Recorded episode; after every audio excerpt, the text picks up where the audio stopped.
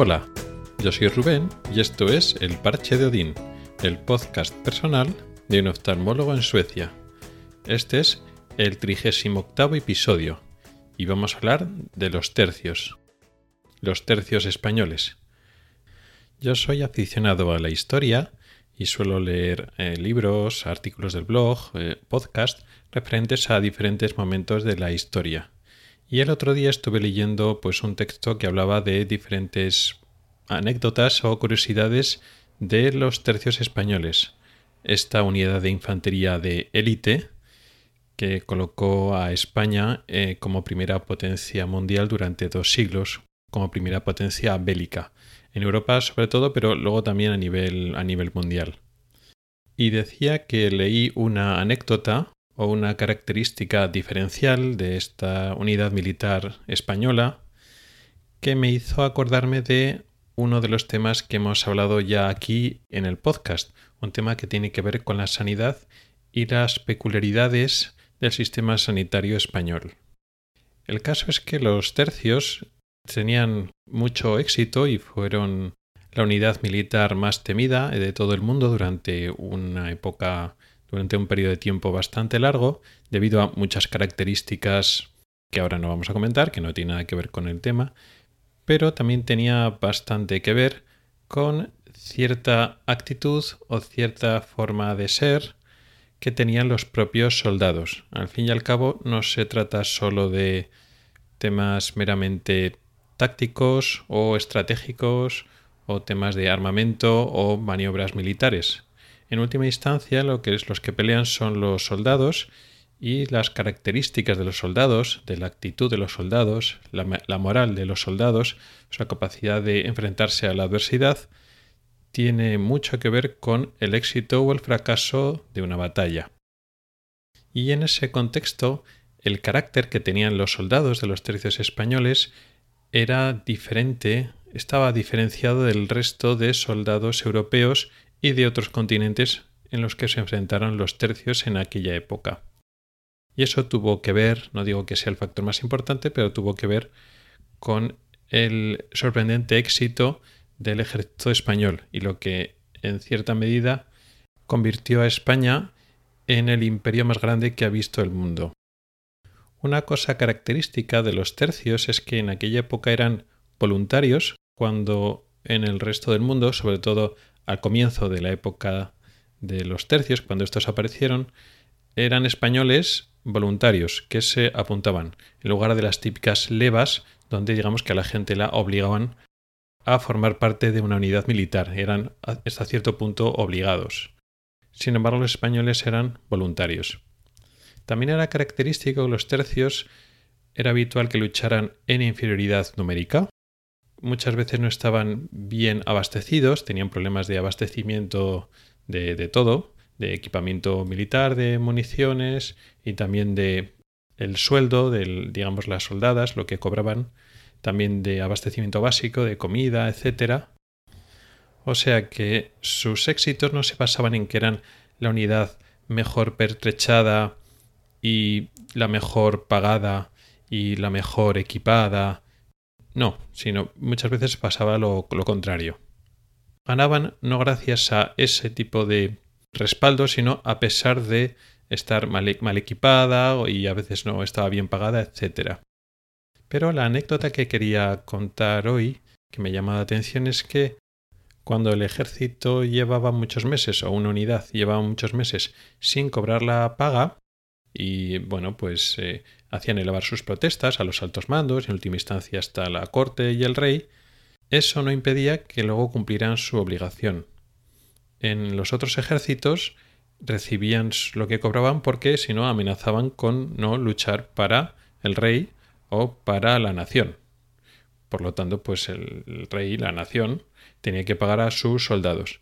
Sin embargo, los españoles, los tercios españoles, protestaban, no protestaban menos que los demás, no eran unos eh, luchadores sumisos que decían que sí a todo y le parecía que el rey hacía todas las cosas bien y, y todos estaban de acuerdo. No, eran bastante protestones en ese sentido.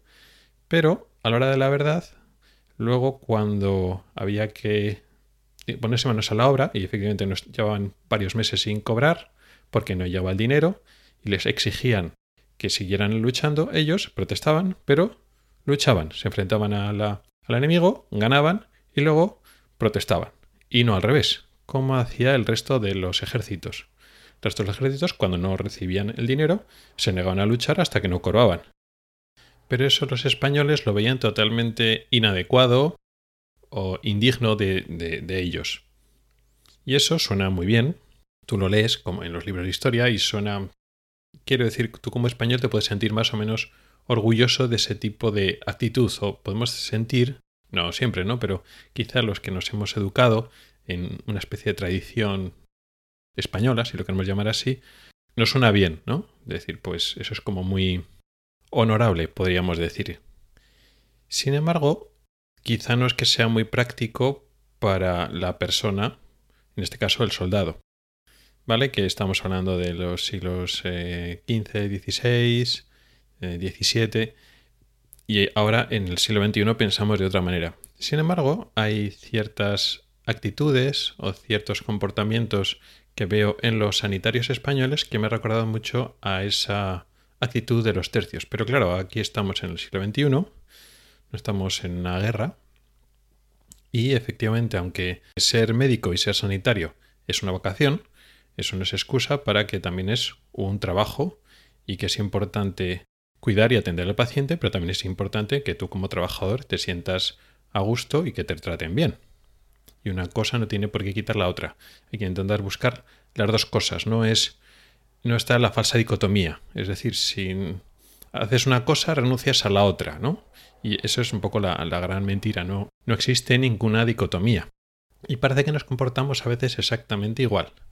Es decir, los sanitarios españoles protestan, se enfadan, a veces protestan de más, la mayor parte de las veces protestan con razón, se quejan de cómo están las condiciones, etcétera, con lo cual no es que estén sometidos, se sometan porque son unos ilusos y se creen que el trato que están recibiendo es lo correcto y las condiciones son las adecuadas y están muy contentos con lo que, lo que les hacen. No, no es así.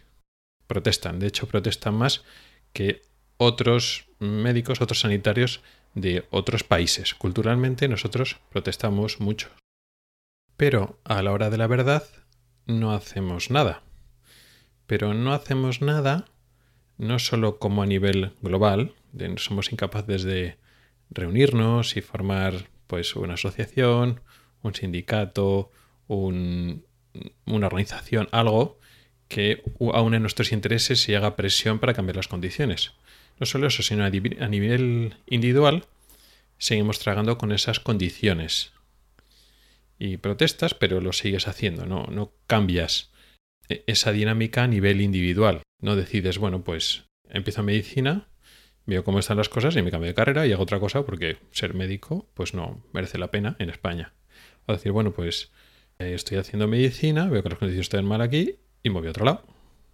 No, eso no es muy habitual o no era muy habitual hasta hace, hasta hace no mucho tiempo. Con lo cual sí, no podemos quitar la responsabilidad de los gerentes, de los gestores, de los políticos que están maltratando al sistema sanitario y a los profesionales, efectivamente, pero también hay, también hay que tomar parte de la responsabilidad. Si los políticos y los gerentes hacen eso es porque el sistema funciona o ha funcionado hasta no hace mucho. Y eso también es responsabilidad nuestra, porque ese sistema que nosotros podemos protestar que es injusto, que es inadecuado desde muchos puntos de vista, pero realmente funciona. Y nosotros hacemos lo hacemos válido, nosotros validamos ese sistema, por mucho que digamos que es injusto, si está funcionando, si estamos viendo demasiados pacientes y los estamos sacando adelante y estamos haciendo guardias que en otras profesiones es ilegal el trabajar tanto tiempo y no nos dejan librar las guardias y bueno, un largo etcétera, estamos consintiéndolo nosotros. Con lo cual, también nosotros somos responsables de eso. Y en eso me incluyo yo también. Porque sí, yo ya no estoy en el sistema, pero está durante bastantes años. Con lo cual yo también tengo mi parte de responsabilidad. O sea, aquí estamos un poco todos metidos. Pero parece que nuestro comportamiento es eso, como los tercios españoles. Protestamos muchos, podemos hacer chanzas con el rey, bla bla, jajiji, pero luego después la gente se presenta voluntario para la guerra y luego no les pagan y siguen presentando batalla. Y esto es un poco exactamente lo mismo. Y así estamos validando un sistema que evidentemente va en contra de nuestros propios intereses. Es decir, si nos están tratando mal, en parte es porque nos dejamos hasta cierto punto. Y no es una sola persona, es una masa de sanitarios, una masa de médicos, la que está haciendo posible que un sistema que no es adecuado se perpetúe con el tiempo. Por poner un contraste, otro modelo de pensamiento, otra cultura que es radicalmente diferente a la española, podemos pensar en los suecos. Los suecos no son de protestar mucho, no son de eh, denunciar o de decir lo que está funcionando mal y de protestar. Sin embargo, no hacen lo que no les conviene. Que dice, ¿son egoístas? No, son inteligentes. Porque el hecho de que uno decide no ser médico o está mal en un sitio y se va a otro sitio donde está mejor, no está denegando la salud al paciente, porque nadie somos imprescindibles ni somos insustituibles. Y si el hospital o el gerente no está poniendo las condiciones adecuadas, es responsabilidad del gerente, no mía, por yo irme a trabajar a otro sitio. Porque si yo me voy de aquí, los pacientes que no atiendo aquí, yo los voy a estar atendiendo en otro lado y hasta que no he ido al otro lado no estaba atendiendo los pacientes del segundo hospital donde he ido. Con lo cual, pues siempre va a haber pacientes con los que atender. No dejas de atender aquí unos y los otros ya estaban atendidos previamente, pues sin necesidad de ir en todos lados. Entonces es una falsa, una falsa mentira que nos metemos, ¿no? Los españoles para decir, claro, claro, pues protesto, pero ¿cómo voy a dejar pobres pacientes? Sí, claro que pobres pacientes, pero ¿y los pacientes que no estás atendiendo en otro lado? Al fin y al cabo es lo mismo. Aquí en Suecia, como decía, también tienen ciertos problemas para encontrar médicos suecos. ¿Por qué? Porque el sistema eh, sueco es un poco extraño, es un sistema basado en una forma de pensar un poco ingenua, por no decir otra palabra, del sistema español, donde lo maltratas y aún así siguen habiendo médicos y siguen habiendo enfermeras y siguen haciendo el trabajo a pesar de que maltratas, ¿no? Pero tampoco es el sistema inglés o el sistema estadounidense en el cual los médicos cobran bien, cobran por su responsabilidad, pero entonces el sistema se vuelve bastante caro. Entonces, o se vuelve un sistema bastante privado y muy caro, como en Estados Unidos, o el sistema público británico minimiza el número de médicos y es muy difícil el acceso a ciertos especialistas y hay muchos paramédicos o muchas otras profesiones que no son médicos que quitan de trabajo al médico porque el médico es muy caro y luego acceder a, digamos, a, un médico de verdad que te evalúe, pues es muy difícil. Entonces cada uno tiene esos problemas. Claro, ¿qué pasa aquí en Suecia? No te maltratan como en España, pero tampoco te pagan como te tenía que pagar realmente, como pasa en otros países de tradición más anglosajona. Aquí es más socialista, es el que ver así, entonces los médicos no cobran realmente mucho, mucho más que en comparación con otras profesiones que tienen mucho menos responsabilidad y mucho menos periodo de formación. Con lo cual, pues no merece la pena si tú lo piensas, haces en Suecia. Voy a estudiar medicina, que es muy difícil, que tiene mucha responsabilidad, y voy a cobrar más o menos lo mismo que otra carrera que es mucho más, digamos, menos responsabilidad. Y realmente si a ti si te gusta estudiar, si eres brillante, eh, pues te merece la pena estudiar alguna otra carrera igual más de ciencias o más tecnológicas, yo que sé, una ingeniería, y es mucho más fácil que ganes más dinero que un médico. Entonces tampoco hay tantos médicos, porque tampoco es especialmente atractivo, precisamente por esta forma de sueldo horizontal. Quiere decir que sería mejor que los médicos cobraran más? Pues hombre, desde el punto egoísta, yo como soy médico, yo diría sí, claro que sí. Pero claro, el sistema no se sostendría como se sostiene aquí en Suecia. Si empiezan a cobrar más y es un sistema más vertical y no tan horizontal a nivel de sueldo, pues entonces empezarían a aparecer los problemas de sostenibilidad del sistema sanitario. Aunque los impuestos aquí en Suecia son altos, si empezaran a cobrar más los médicos y entonces la profesión médica es más atractiva, pues tenemos los problemas que tienen los británicos o los estadounidenses, con lo cual, pues a nivel social tampoco es la solución.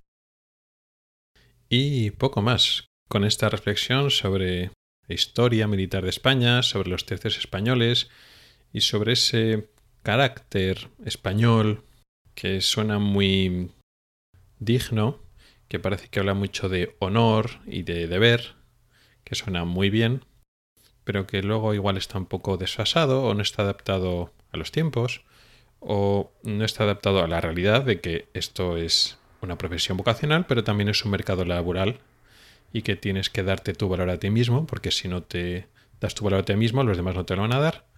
Pues con esta reflexión, uniendo las hazañas militares del siglo XV y XVI con la realidad sanitaria del siglo XXI, hemos acabado el episodio de hoy. Gracias por el tiempo que has dedicado a escucharme. Puedes contactar conmigo por correo electrónico en elparchedeodin.com o por Twitter en arroba. Puedes preguntar dudas, proponer temas o hacer comentarios. También puedes entrar al grupo de Telegram que se llama igual, El Parche de Odín. Nos oímos la próxima semana. Hasta el próximo episodio.